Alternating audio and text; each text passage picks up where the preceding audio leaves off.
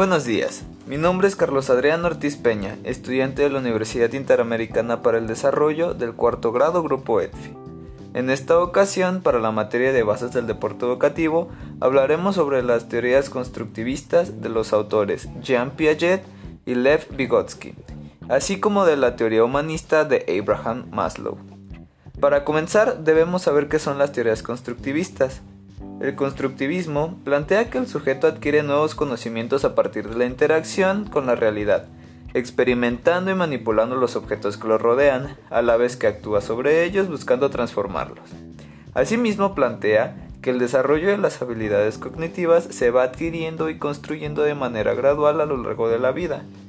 Suelen presentarse interpretaciones equivocadas referentes al constructivismo, ya que se piensa que se trata de que el alumno aprenda por sí mismo sin la intervención del docente.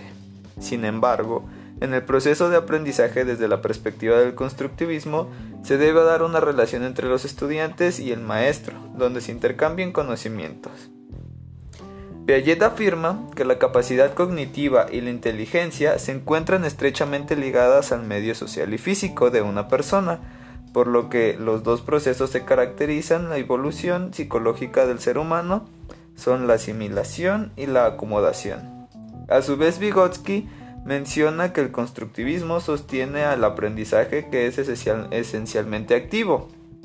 Una persona que aprende algo nuevo lo incorpora a sus experiencias previas y a sus propias estructuras mentales. La teoría humanista propone el que el aprendizaje es significativo y vivencial, y lo define como el proceso que modifica la percepción de los individuos tienen con la realidad y deriva de la reorganización del yo.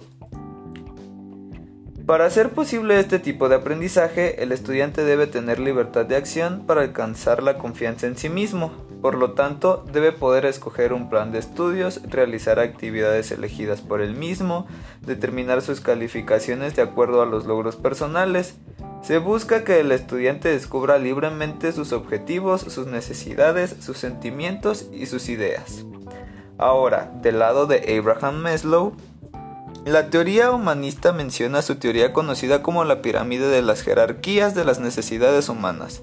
Surge de la idea de las acciones de los seres humanos nacen con la motivación dirigida hacia el objetivo de cubrir ciertas necesidades.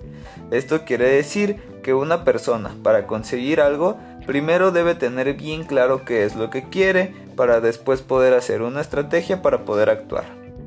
Estas teorías son contrarias entre sí, pero necesarias para el aprendizaje y el desarrollo de las nuevas generaciones de estudiantes.